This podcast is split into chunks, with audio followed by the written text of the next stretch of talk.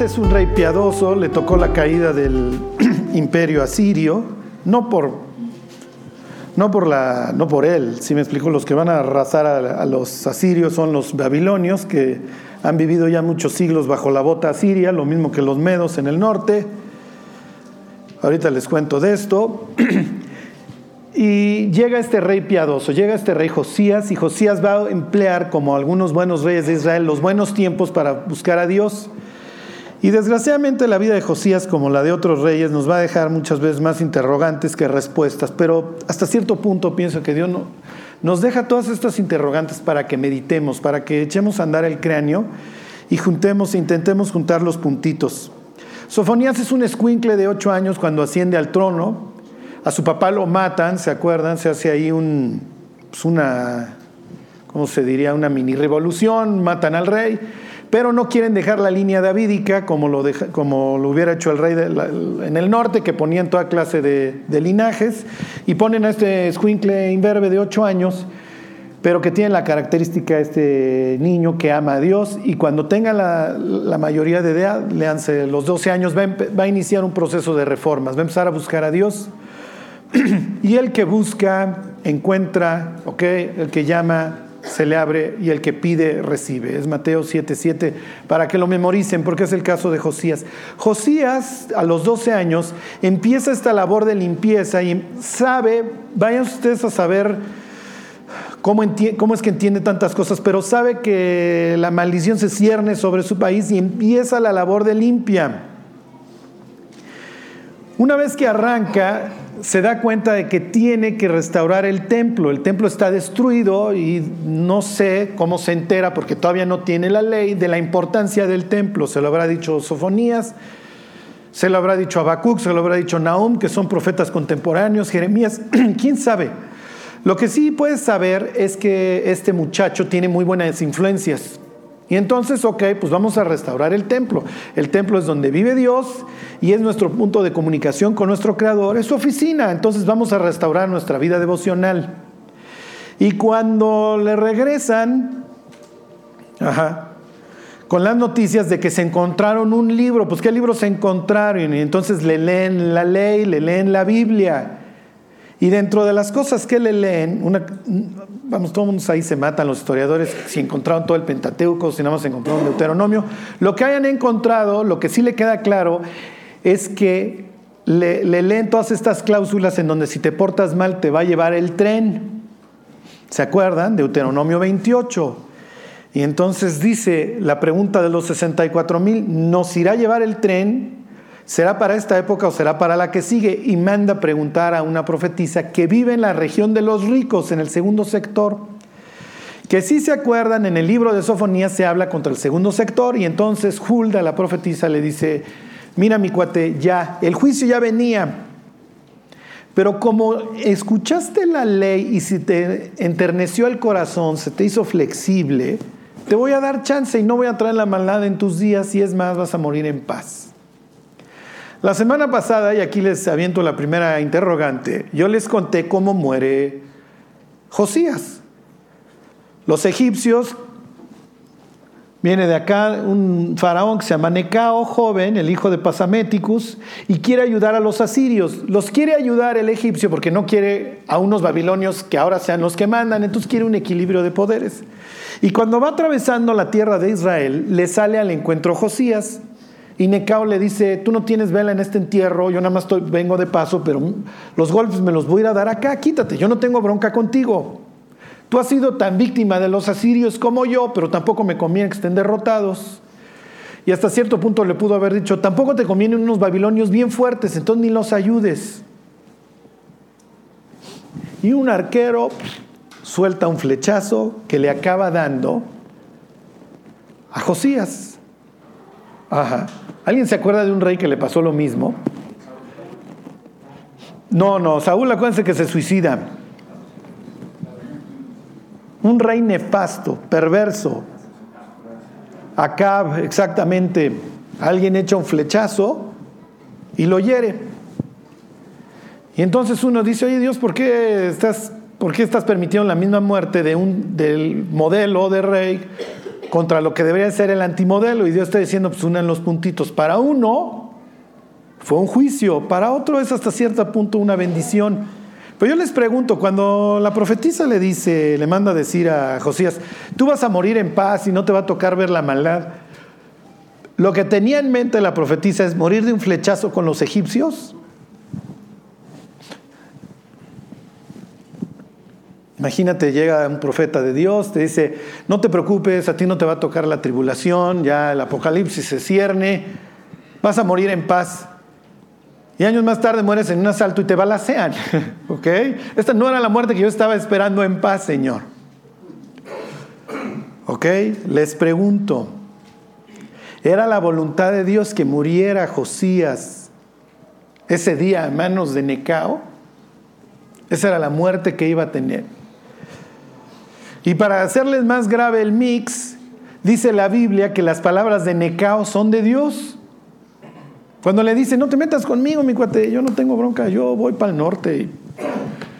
Imagínate que viene un guatemalteco a darse de trancazo a Washington y tú te le atraviesas en el DF y te dice, no, yo, yo voy subido aquí en el tren de la bestia y pues voy hasta Washington, mi cuate, o a Chicago y allá voy a armar mi tote, pero contigo no tengo bronca. Y alguien te dice, es de Dios lo que te está diciendo y aún así te opones. Luego veremos qué es lo que está pasando por el cráneo de Josías. ¿Ok? Pero si te encontraste con la ley, se los digo de una vez, y la ley empieza diciendo, yo soy el Señor tu Dios que qué, que te sacó de Egipto, es natural que tú veas a los egipcios como fuchi, porque ahora amas la Biblia, y tú no quieras permitir que los caballos y los ejércitos de Egipto pasen por tu tierra. ¿Sí se entiende? Entonces, en un celo, este sale a defender su tierra de los egipcios cuando los egipcios no tienen nada con él. Pero como les he dicho, en el cielo no nos van a dar recompensas por sabios o por brutos, nos van a dar por fieles. Entonces muchas veces hacemos tonterías, pero no son intencionales y no estamos buscando más que la gloria de Dios. Imagínate el recién convertido que se encuentra a su amigo y le dice, ¿todavía adorando a la Virgen maldito? ¿Lo va a ganar para Cristo? No, lo va a ser el tipo más guadalupano sobre la tierra. ¿Tiene sabiduría? Cero pero tiene celo. ¿Sí se entiende? Es brutín, es tontín. Es recién nacido, se anda haciendo popochas por todos lados y por todos lados va dejando su olor. El día de mañana que tenga sabiduría no va a empezar a testificarle de esta manera al guadalupano, va a ser mucho más sabio. ¿Sí me explicó? Ok, a ver, váyanse a la carta a los Efesios. Número uno, estas son de las enseñanzas que nos va a dejar Josías. Quiero decirles que el autor de las crónicas y de los reyes tiene una agenda, claro, natural. Y dentro de su agenda está ensalzar a los reyes buenos, ¿para qué? Precisamente para que sigamos su ejemplo. Y quiero decirles algo, los reyes importan.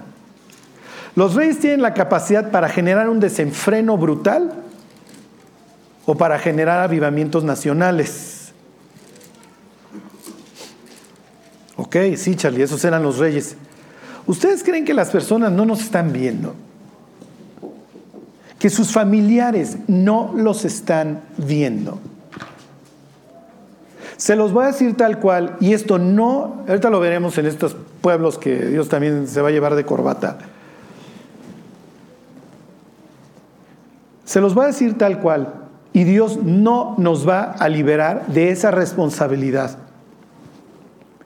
La medida de Dios para el mundo somos nosotros. Sorry, lo lamento.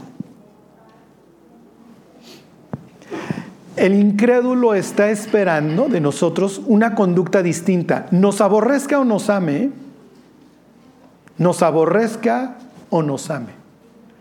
El incrédulo nos está viendo. Habrá muchas personas que van Van a requerir años de estar viendo bien al cristiano para finalmente rendirse y decir, sí es cierto, tu Dios es el verdadero. Porque esta competencia de Dios es como la tenían ellos, la tenemos también nosotros.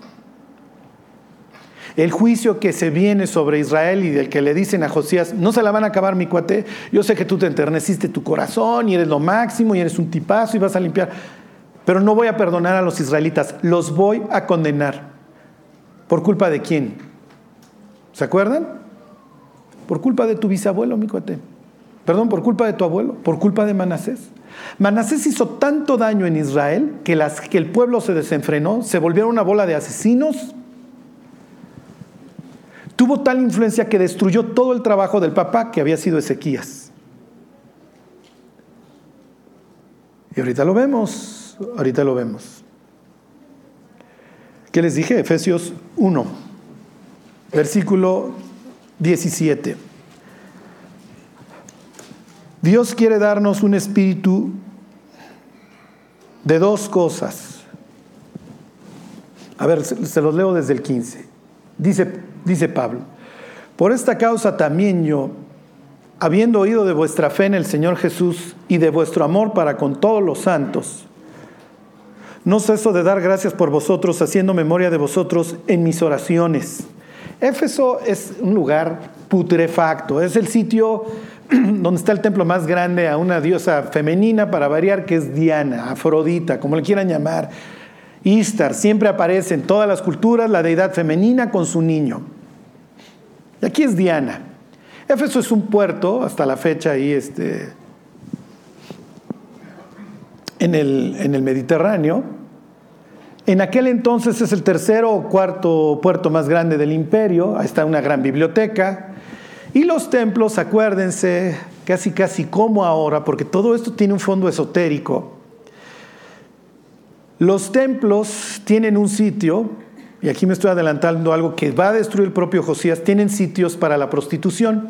¿Por qué? Porque se trata de que haya abundancia y haya fertilidad. Y así es como los seres humanos lo celebraban y adoraban a los dioses de la fertilidad. En Jerusalén hay, Charlie, en Jerusalén también había. Y los va a destruir Josías. ¿Ok? Pero los templos son un lugar también de captación de lana, porque la gente va a dar sus ofrendas. Y los sacerdotes, ¿qué hacían con todos los excesos de dinero? ¿Qué creen que hacían? Pues lo prestaban y recibían un interés. Entonces no es extraño que los lugares en donde hay sitios importantes desde un punto de vista espiritual, también hay que, hay banco. Lo que les quiero decir es que Éfeso es un sitio podrido. Y aquí se convierten los, los efesios a carretadas. Y Pablo les dice a los efesios, desde que escuché de su conversión y de su amor por todos los creyentes, no ceso de dar gracias por ustedes. Y le estoy pidiendo a Dios dos cosas, fíjense, versículo 17, para que el Dios de nuestro Señor Jesucristo, el Padre de Gloria, os dé espíritu número uno de sabiduría y número dos de revelación en el conocimiento de Él. Necesitamos los dos.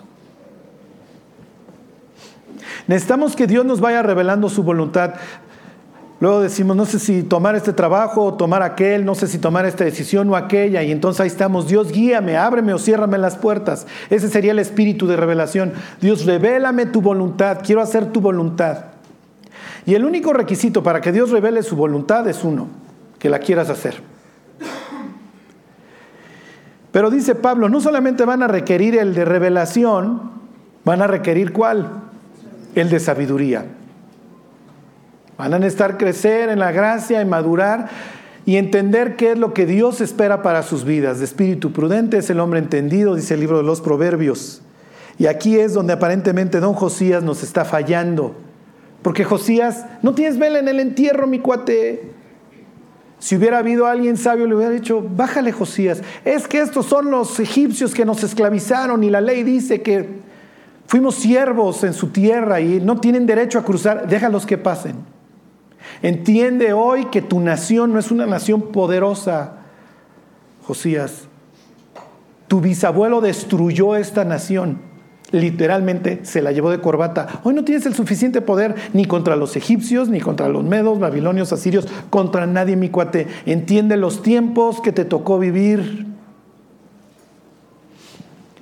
Y si quieren dosis de sabiduría, léanse y vuélvanse a leer y a releer el libro de Eclesiastés que le enseña al creyente cómo comportarse y cómo conducirse debajo del cielo. Ok, entonces regresense y les continúo. Piensen en todos esos testimonios que cuentan. Es que había una persona distinta en mi trabajo, es que había una persona distinta en mi escuela. Ok, ahí están en Sofonías. Después de que durante todo el capítulo primero, déjenles pongo el mapa, Dios habla contra Judá y Jerusalén y les dice que se los va a llevar el tren porque adoran a Baal y visten el vestido extranjero y todas estas cosas que estuvimos viendo. Le dice aquí a los filisteos que también se los va a llevar el tren. ¿Ok? Bueno, ok, pues viven dentro de mi tierra, yo los debí de haber expulsado y bueno, pues Dios va a acabar de hacer el trabajo. Además, si a nosotros nos va a llevar el tren, seguramente también a ellos. Pero luego Dios se va a mover de las fronteras y se va a dejar ir contra los etíopes hasta acá, contra los moabitas y contra los amonitas y luego contra los asirios. Ok, ¿por qué Dios?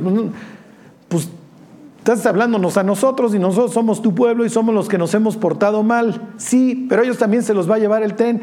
Pero a ti te pongo en primer lugar porque el juicio debe de empezar por la casa de Dios. Ok, ahí estamos los cristianos dando un pésimo testimonio. Y dice el compadre, el tío, el hermano, ¿cómo me voy a volver cristiano si este cuate ve los reventones que hace en su casa? ¿Cómo me voy a volver cristiano si este cuate tiene amantes? ¿Sí me explico? Y entonces dice Dios, a ti también te va a llevar el tren, no te preocupes porque tú no comes piñas. Ajá. Tú también haces los mismos reventones y tienes las mismas amantes. ¿Ok? La única diferencia, y esa es la peor, es que el cristiano ya tiene los ojos abiertos. El otro no queda eximido de su responsabilidad. Los israelitas están viviendo de forma nefasta y se los va a llevar el tren, pero estos no comen piñas y también se los va a llevar el tren, ¿sí se entiende? ¿Pudo haber habido una historia distinta? Sí, sí pudo haber habido una historia distinta. Israel pudo haber sido luz a las naciones. Díganme el ejemplo de una mujer moabita que se convirtió. Ruth. Y ahí se la encuentran en Mateo. La tatarabuela o bisabuela de David. David trae sangre moabita. ¿Se acuerdan que los moabitas no pueden entrar? No pueden entrar a la congregación de Israel. Jamás, dice la Biblia. Bueno, pues ya dejamos pasar a esta chava. ¿Tiene el estatus completo o no de una israelita? Sí, sí, pues entonces también puede participar en la línea mesiánica y el redentor más cercano, pues que se case con ella, ¿se acuerdan? Y entonces va a ella y le dice al voz, ¿qué onda mi voz? ¿Sí soy o no soy israelita? ¿Sí puedo adorar o no a su Dios? No, pues discúlpame, pues si ya te dejamos pasar, pues sí. Pues yo le dije a mi suegra que su Dios iba a ser mi Dios y su pueblo iba a ser mi pueblo, entonces, y la incluyen. Ruth es una especie de iglesia es una iglesia gentil que es rescatada por el Redentor. Y es la gentil la que le habla del Redentor a la israelita, a Noemí. ¿Sí se entiende? Y además viene de lejos y viene a traer su conocimiento del Redentor adentro de Israel. Es la iglesia. Ruth simboliza a una gentil que no tiene parte en el pacto, y eso lo dice también Efesios, pero que es incorporada al pacto con plena ciudadanía y se convierte en parte del pueblo que también da fruto y da fruto para vida eterna. Lo que les quiero decir hoy es que la Biblia nos llama reyes, sacerdotes, dice el Apocalipsis. Y así como Manasés tenía la posibilidad de destruir a su pueblo, así la tuvo Ezequías de generar un avivamiento. Somos reyes y la misma responsabilidad que tuvo Manasés frente a su pueblo, la tenemos nosotros frente al nuestro. Y dice Jesús, es necesario que vengan los tropiezos. Está bien, mis cuates. Dice Jeremías, el que cae no se levanta. Cuando tropezamos, ni modo. Vamos con Dios, Señor, perdóname, hice esto. si confesamos nuestros pecados. Él es fiel y justo para perdonar nuestros pecados, ¿se acuerdan? Y limpiarnos de toda maldad. Y si el siguiente día le preguntas a Dios, soy Dios, yo he fallado, Dios te va a decir, no me acuerdo. Acuérdate que tengo amnesia selectiva y decido olvidar. Si Dios recordara nuestras faltas, no nos toleraría. ¿Están de acuerdo? Siempre tendría algo contra nosotros. Este bruto ya hizo, ya volvió a tornar y ayer. Pero mejor lo vamos haciendo un lado, muchachos, y nos llevamos bien. Sí. Debemos pedir perdón también por las faltas de nuestros padres y de nuestros abuelos, por ejemplo, si, si murieron sin conocer a Dios. No, no, no, no. No, ahí la responsabilidad es personal. Ajá. Es lo que pensaban los israelitas. Ellos tenían lo que se llama penas trascendentes, ¿no? Bueno, las elimina la ley. Los padres no morirán por los hijos, ni los hijos por los padres. Y cuando dice que visita la maldad de los padres, Es que la ve, la está viendo. Sí, pues vean, el abuelito era tremendo y luego uno dicen, ay, el nieto salió igual que el abuelo, sí lo estoy. Estoy viendo cómo son igualitos. Claro, el abuelo pues ya más cansadón, ¿no? ok, entonces somos los reyes. Dice Jesús, está bien, van a venir los tropiezos. Y luego, ¿qué añade? ¿Se acuerdan? Ay, pero aguas por aquel por quien vienen los tropiezos. Mejor le fuera a la persona que tropiece cualquiera de estos pequeñitos amarrarse una piedra de molino. Y si han visto los molinos que usaban, las piedras que usaban para triturar las, las, este, las aceitunas, era un piedrón. No es lo que quieres de collar. Ajá.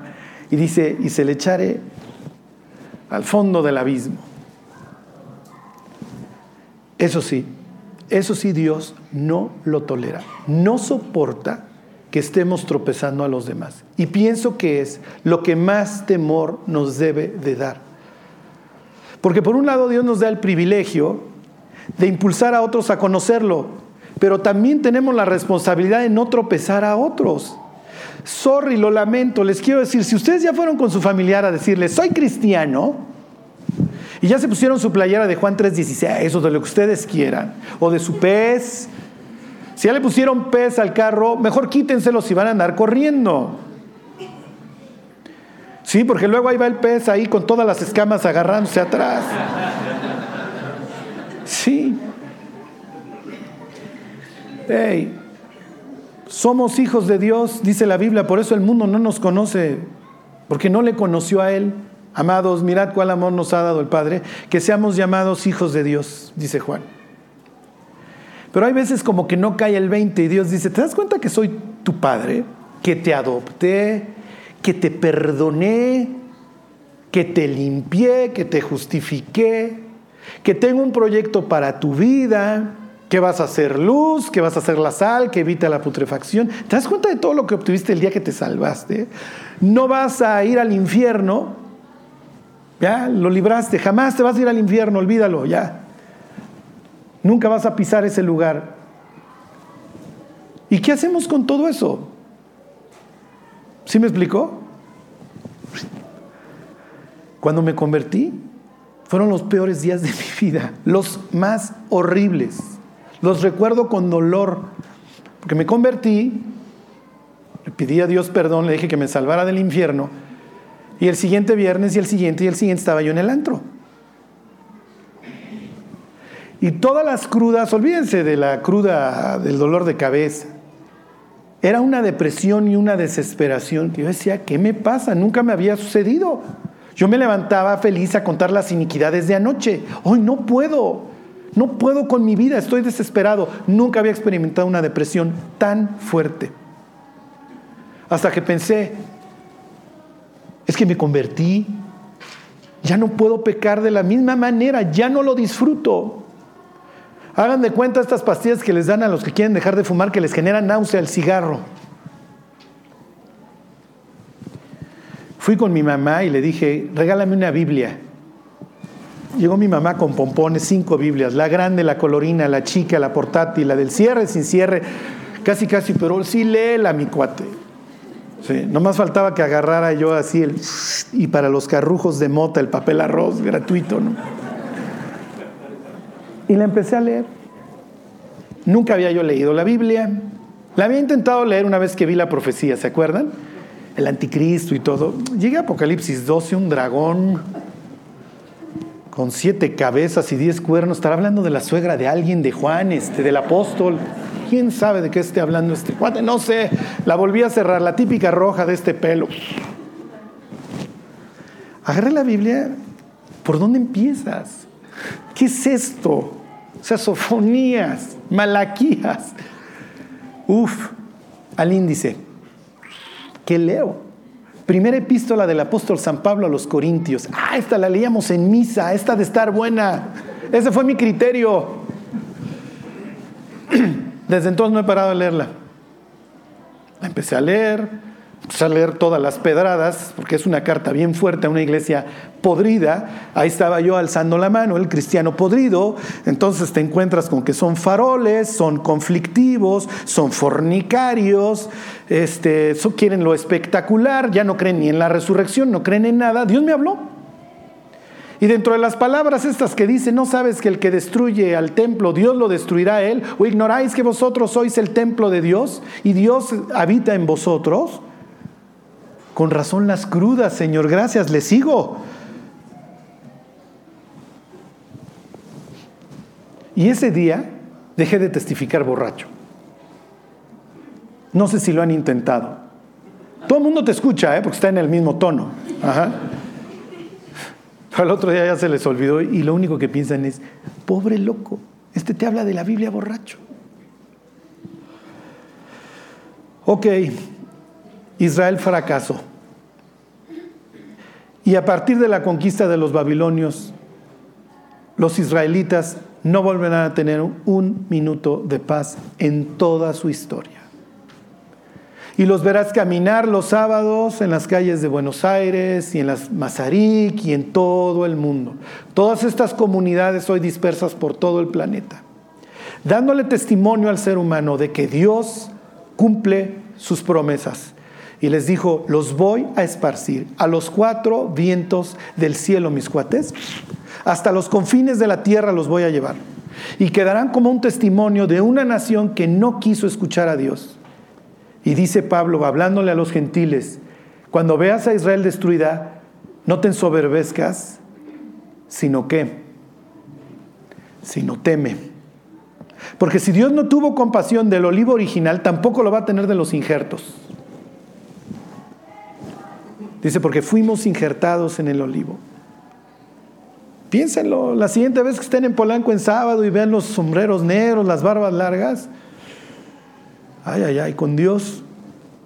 Ser el pueblo de Dios implica una responsabilidad fuertísima. Y les voy a decir lo más triste de toda esta historia. Josías se encuentra con la ley agarra la Biblia y dice, ¿qué es esto? Este es el tesoro más grande que me he encontrado porque es la experiencia de todos los cristianos. Cuando de repente Dios te empieza a hablar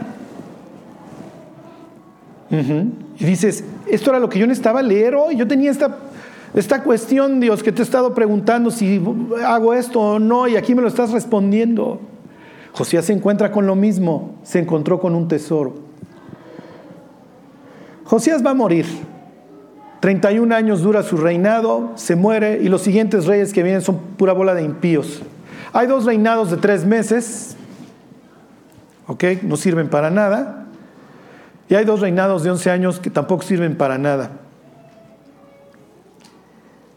Y el modelo de rey, así el super Josías, muere. Y después de él no sigue nada. Les pregunto, ¿la vida de Josías fue en vano? Porque Josías se encuentra con la ley y le dicen, los va a llevar el tren muchachos, ok, vamos a echarle ganas, vamos a echarle ganas, traen sasofonías, oye, ¿crees que la libremos? ¿Y se acuerdan de esta palabra? Quizá la libran. Oh, esto no es bueno. Esto es la Septuaginta, que se escribió en el siglo II antes de Cristo, que es la traducción de la, de la Biblia del Antiguo Testamento al griego, los traductores le pusieron, si hacen esto se salvan. Si ven cómo le cambiaron? Quitaron la palabra ulai, que es quizá, y le pusieron, seguro la libran. Si hacen esto, la libran. Obviamente tenían una agenda cuando hicieron la traducción, porque quieren que los judíos que viven en el mundo griego sean devotos a Dios. Pero bueno, el texto original dice, igual y la libran muchachos, pero no les interesó. No les interesó. Muere Josías y el pueblo se pudre inmediatamente. ¿Fue en vano? Ya, se murió. El tipazazazo se murió. El mejor rey de Israel se murió. La Biblia dice que Ezequías nunca hubo un rey como él, ¿se acuerdan? Ni antes ni después. Entonces es el mejor, ¿no, Dios? Y luego dice, nunca hubo un rey que se volviese a la ley de Dios, ni antes ni después como Josías. Nunca hubo un rey que amara más la escritura que él. Por eso, ah, pues aquí dice que hay que hacer Pascua, pues tráiganse a todos, vamos a hacer la Pascua. Y dice que los cantores deben tener cierto orden, pues pongan a los cantores y a los porteros. Les dejo de tarea que lean la historia ahí en Crónicas y en Reyes de Josías. Todo lo va haciendo conforme a la ley. Ay, no se van en las esculturas, pues me las llevo todas de corbata. Y luego muere. Muere don Josías. Y entonces Jeremías, si han leído la historia, cae en depre, porque sabe que murió el último rey piadoso de Israel, de Judá en este caso, y dice, oh, oh creo que ahora sí ya nos va a llevar el tren, pero, pues, ¿qué pasó, Dios? ¿Aquí se acaba toda nuestra buena historia? Sí, ahí se acaba, muchachos. Y entonces, ya fue un fracaso. ¿Para qué le echó ganas si no pasó nada, no arregló nada? Si hubiéramos estado un día en de cinismo ahí con máquina del tiempo y lo hubiéramos visto ahí tumbando vírgenes y santos y eso, ni te esfuerces, maestro. Es más, aquí hay un escapulario, póntelo, mi cuate, esto ya bailó. Esto ya bailó break. Te vas a morir, van a seguir igual. ¿Y qué hubiera pensado Josías? Yo me voy a morir en la raya, mi cuate. Se los comento porque vemos un mundo tan destruido, llegan tantas noticias de descuartizados, de descuartizadas, de todo, que uno pierde la esperanza. Y Dios dice, tu vida no es en vano. Mis queridos, dejen de pensar que su vida no tiene propósito, que su vida no tiene sentido. Es que Charlie, siempre dices que ya el juicio lo tenemos sobre la coronilla. Pues sí, pues con más razón gana a tus hijos, a tu familia, a tus amigos. Con más razón ruégale a Dios que puedas llegar con una buena cuenta. Josías se parece muchísimo al Mesías. Quiere reunir, se va a ir a reunir a los del norte y los va a traer a que celebren la Pascua. A ver, váyanse al Evangelio de Mateo, al capítulo 4.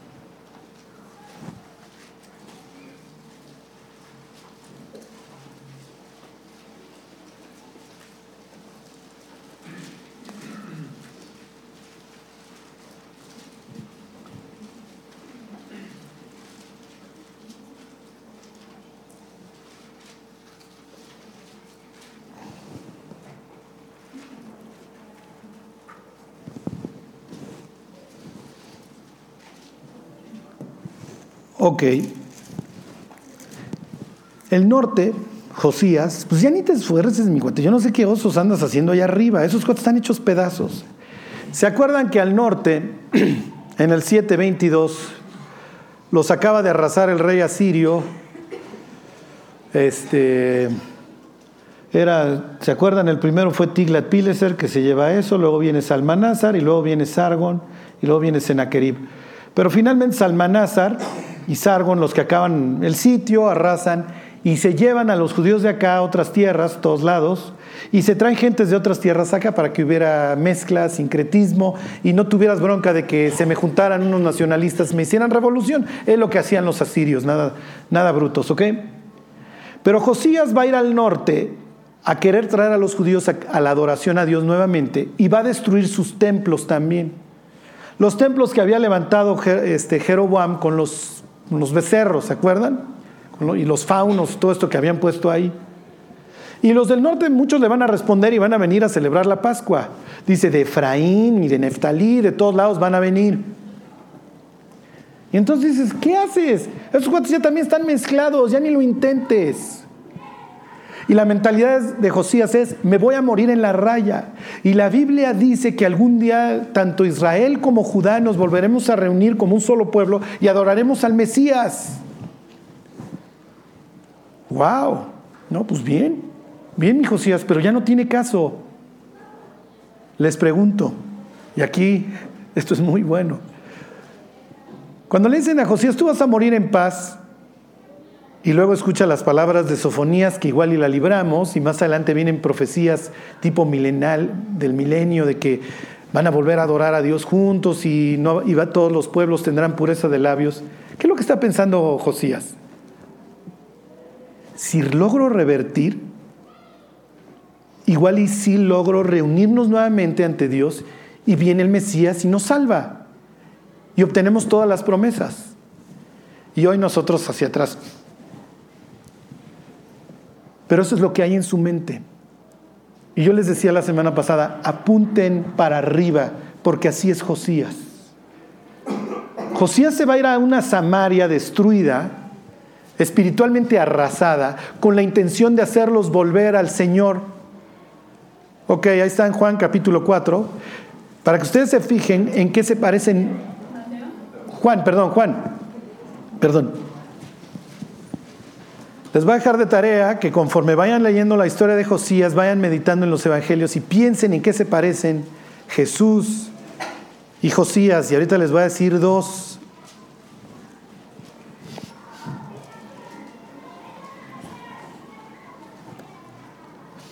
Los dos empiezan su ministerio jóvenes, los dos a los 12 años tienen eventos que la Biblia considera relevantes, los dos consideran, los dos celebran la Pascua.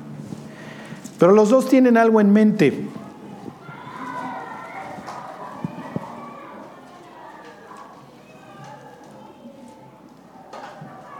Ahí están 4.1. Dice, cuando pues el Señor entendió que los fariseos habían oído decir, Jesús hace y bautiza más discípulos que Juan, aunque Jesús no bautizaba sino sus discípulos, salió de Judea y se fue otra vez a Galilea. Esto es Judea, y Galilea, ¿se acuerdan? Esta se la llevó el tren también los asirios, don Tiglat. Pero para la época de Jesús, muchos judíos que regresaron del cautiverio de Babilonia se establecieron acá. Y como cuando ya nos lleva el tren o ya llegamos al bote o a lo que ustedes quieran, ya agarramos la Biblia, los judíos en Babilonia se pusieron a leer la Biblia y los que regresaban a esta zona eran letrados, conocían la Biblia. Por eso es que Jesús lleva a cabo aquí el 80% de su ministerio. Aquí hay muchas sinagogas y aquí se habla mucho de Dios. Es un lugar fértil para hablar del Mesías. Y es un lugar en donde las gentes le van a entender. Cuando convierte el vino, no es que está organizando la borrachera. Cuando viniera el Mesías iba a haber ríos de vino, de la abundancia. Y entonces, cuando hago varios tinajas de estas de vino, estoy diciendo que soy el Mesías. ¿Ok? El caso es que lo que está diciendo Juan es que Jesús va para acá, si se entiende, pero los judíos no hacían este trayecto, no pasaban por Samaria. Porque desde que los asirios los habían transportado, el último judío que había intentado hacer un reencuentro había sido Josías. Y a partir de ahí se aborrecen y se odian. Y los samaritanos eran famosos por matar judíos que atravesaban. Como fariseo era el último sitio que tú ibas a cruzar. Una vez se metieron al templo los samaritanos, hicieron una masacre en Jerusalén. A ese grado se odian. A estos los ven como mestizos que se metieron con las naciones que trajeron los asirios. Entonces los judíos lo que hacían era cruzaban por acá, por Jericó, subían y se volvían a meter a Galilea. Nunca cruzaban. Ok, Jesús va de Galilea, perdón, va de Judea, va del sur al norte. Fíjense qué va a decir aquí, versículo 4. Y le era necesario pasar por Samaria. ¿Esto es verdad o es mentira? ¿Mm? Rafa dice que es verdad. Salte, Rafa, porfa. Este, ¿Mande? Es el camino más corto, efectivamente. La distancia más corta entre dos puntos es la línea recta, pero no lo hacen los judíos porque los pueden matar. ¿Por qué dice Juan que le era necesario pasar por Samaria? Una época, una persona en la época en que Juan publica su evangelio va a decir, este cuate está diciendo puras mentiras. Ajá. Te avisan en el Waze que hay asaltantes en tal zona. Pues obviamente no la tomas. Tomas esa calle. Y Jesús diría, pero a mí me era necesario pasar por esa zona. Sí, señor, pero ahí están asaltando, o hay tráfico denso, sigue el Waze. ¿Ok? En el Waze de los judíos, a fuerza cruzas, te subes por acá y regresas, porque aquí te matan. ¿Por qué Juan está diciendo que le era necesario pasar por Samaria? Tú no pasas por ahí, tú eres judío. Y es natural la conversación que sigue. Y entonces dice, versículo 5, vino pues a una ciudad de Samaria llamada Sicar, junto a la heredad que Jacob dio a su hijo José. Es un sitio espiritualmente importante para los samaritanos. Y estaba ahí el pozo de Jacob. Entonces Jesús, cansado del camino, se sentó así junto al pozo. Era como la hora sexta, leanse, la hora sexta con luz, la contaban desde las seis de la mañana, son las doce. Vino una mujer de Samaria a sacar agua y Jesús le dijo, dame de beber. Entonces explica Juan que están solos, pues sus discípulos habían ido a la ciudad a comprar de comer. La mujer samaritana le dijo, ¿cómo tú, siendo judío, me pides a mí de beber, que soy mujer samaritana? Porque judíos y samaritanos no nos llevamos, al contrario, nos odiamos. ¿Cómo sabe ella que es judío? Porque trae su... ¿Se acuerdan? Los judíos, eh, por la ley, tenían la obligación de traer una especie de bufanda que tenía franjas y flecos para que se acordaran de los mandamientos de Dios. Y entonces ahí va, ahí van estos 13 judíos anunciándole a todos los samaritanos, hello, aquí venimos una comitiva de judíos. Y además es necesario que pasemos por acá, los discípulos se van a comprar comida, igual los otros ya habían enrollado el chal y lo habían guardado, Ajá. pero obviamente Jesús no, porque está sentado ahí, entonces le dice, oye, ¿me das de beber? Él no tiene cubeta. Entonces llega la otra con su cubeta y le dice, ¿por qué me hablas? Tú y yo no nos llevamos. No solamente no se hablaban hombres y mujeres en público, a menos de que estuviera el marido, como hasta la fecha, si alguien va a Dubái, no se vaya a poner a platicar con cualquiera de estas señoras que andan tapadas en la calle, porque le puede costar la cholla. Pero Jesús rompe el convencionalismo y dice, oye, me das de beber. Entonces le dice, tú y yo no nos llevamos como, púdrete de sed, mi cuate. Y entonces Jesús le dice, ¿qué es lo que capta la atención de ella?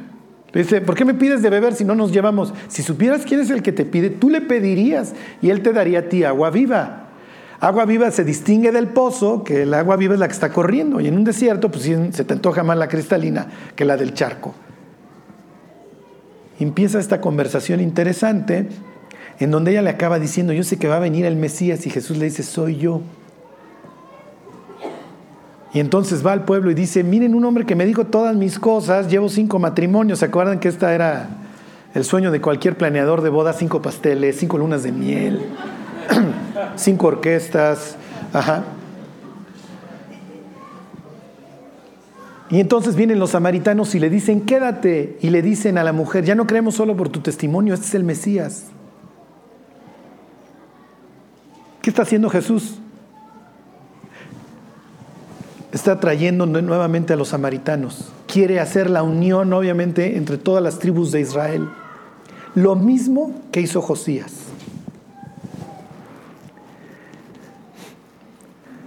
Y luego la comisión va a ser, no solamente vas a traer a los samaritanos, vas a traer a todos los pueblos de la tierra. Y así se va a despedir de sus discípulos. Vayan a todas las naciones y tráiganlos.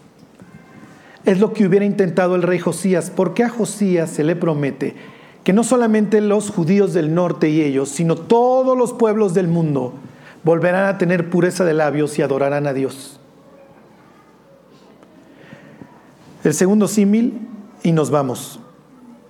Váyanse a Lucas capítulo 24, versículo 13.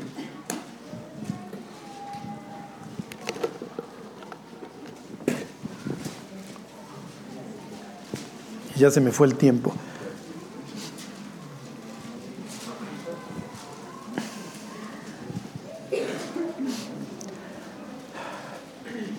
Por favor recuerden estas palabras cuando se los esté llevando el tren. Jesús acaba de morir. Murió un jueves o un viernes, yo me inclino al jueves, pero bueno, ahí los estudiantes de la Biblia se matan si murió un jueves o un viernes, no importa. Aquí ya pasaron tres días. Y entonces dos discípulos, ahí están, 2.13. ¿No que les dije 24.13? Sí. Lucas 24:13 dice, Y aquí dos de ellos iban el mismo día a una aldea llamada Emaus, que estaba a 60 estadios de Jerusalén, e iban hablando entre sí de todas aquellas cosas que habían acontecido. La crucifixión, el reporte de las mujeres que habían dicho que habían visto al Mesías resucitado. Versículo 15, sucedió que mientras hablaban y discutían entre sí, Jesús mismo se acercó y caminaba con ellos. Mas los ojos de ellos estaban velados para que no le conociesen. ¿Okay? Obviamente Jesús ya no trae la golpiza que lo deformó, etc. Isaías decía que iba a quedar deforme, ya está otra vez, ya tiene su cuerpo resucitado. Entonces les ciega ahí tantito para que no lo reconozcan y les dice, versículo 17, ¿qué pláticas son estas que tenéis entre vosotros mientras camináis? ¿Y por qué estáis tristes? Respondiendo uno de ellos que se llamaba Cleofas le dijo, ¿eres tú el único forastero en Jerusalén que no ha sabido las cosas que en ella han acontecido en estos días? Entonces él les dijo, ¿qué cosas? Ellos le dijeron, de Jesús Nazareno, que fue varón profeta, poderoso en obra y en palabra delante de Dios y de todo el pueblo, y cómo le entregaron los principales sacerdotes y nuestros gobernantes a sentencia de muerte y le crucificaron. Y aquí viene lo importante. Pero nosotros esperábamos que Él fuera el que había de redimir a Israel, y ahora, además de todo esto, hoy es ya el tercer día que esto ha acontecido. Fíjense el 21 pero nosotros esperábamos que Él era el bueno. Pero no fue. Nada más les faltó decir, se lo echaron. Ya, ni modo. Lo mataron. ¿Ven el símil? La muerte de Josías dices, Dios fue en vano. Cuando arranca el Génesis, se acuerdan, es tragedia tras tragedia tras tragedia. Y a partir del capítulo 37, viene toda la narración hasta el 50 de la vida de un hombre. El 26% del Génesis está dedicado a una sola persona. Dios añada, ¿se acuerdan? Sumar, añadir, José. Y Dios está diciendo, mis cuates, de esta forma se enfrenta el caos. Este es el modelo. Los problemas no se van a acabar, pero los puedes enfrentar de forma correcta. Los reyes de Israel va siguiendo en el norte, bueno, una tragedia. En el sur tienes a 20 reyes, incluyendo a David. Ocho de ellos piadosos, once malos, o al revés, no me acuerdo. Y termina la historia diciendo, así enfrentas el caos. Este es el modelo a seguir. La muerte de Josías, haya querido que Dios que fuera manos de Necao después, ya no importa. Lo único que importa es que Josías queda como el resplandor, como el modelo del Mesías, el tipo que ama la Biblia, que ama a Dios y que se va a morir en la raya. Y su muerte aparentemente va a ser un fracaso. Sí, aparentemente. Pero como dice la carta a los hebreos, hay testimonios que aún después de muertos siguen hablando la vida de Josías va a tener tal impacto para los que regresen del exilio que obviamente va a ser el modelo a seguir.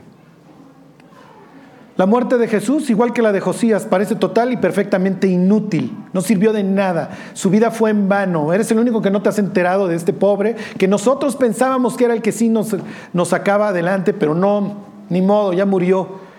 Y Jesús después de eso va a voltear y les va a decir, son tardos para creer en las escrituras. Fíjense. Versículo 25. Entonces él les dijo, oh insensatos y tardos de corazón, para creer todo lo que los profetas han dicho. Y con este versículo retomo la próxima semana, asidos de la palabra de vida.